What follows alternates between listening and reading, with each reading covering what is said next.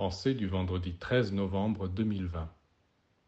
Lorsque je critique les intellectuels et l'importance donnée aux études universitaires, ce n'est pas parce que je trouve les intellectuels tellement ridicules ou malfaisants, ni les études tellement inutiles ou nocives. Non, ce que je critique, c'est cette tendance à croire que les études et les travaux intellectuels représentent le summum de la connaissance et de la pensée. Comme s'il n'y avait rien au-delà, si l'intelligence cosmique a donné un intellect à l'homme, c'est pour qu'il l'utilise, et qu'il l'utilise en faisant des recherches, des analyses, des mesures, des comparaisons.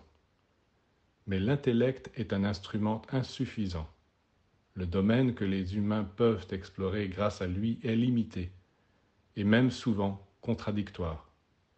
C'est pourquoi ils doivent poursuivre leurs investigations plus loin, dans le domaine de l'âme et de l'esprit, Sinon, ils se sentiront ballottés à droite et à gauche, toujours incertains, insatisfaits.